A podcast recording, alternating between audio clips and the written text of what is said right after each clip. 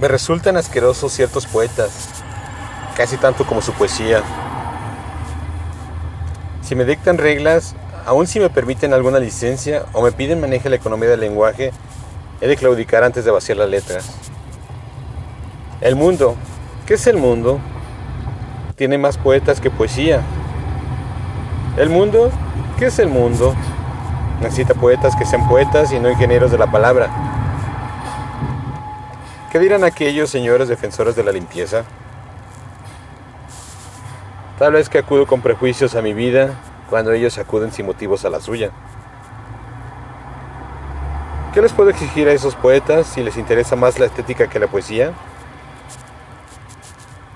Llego entonces a la conclusión de que me queda nada, nada me queda más que ser palomilla nocturna y aferrarme a los focos, lámparas o luciérnagas aunque corra el peligro de morir quemado. La poesía. Texto. LN. Voz. Andrea Michel.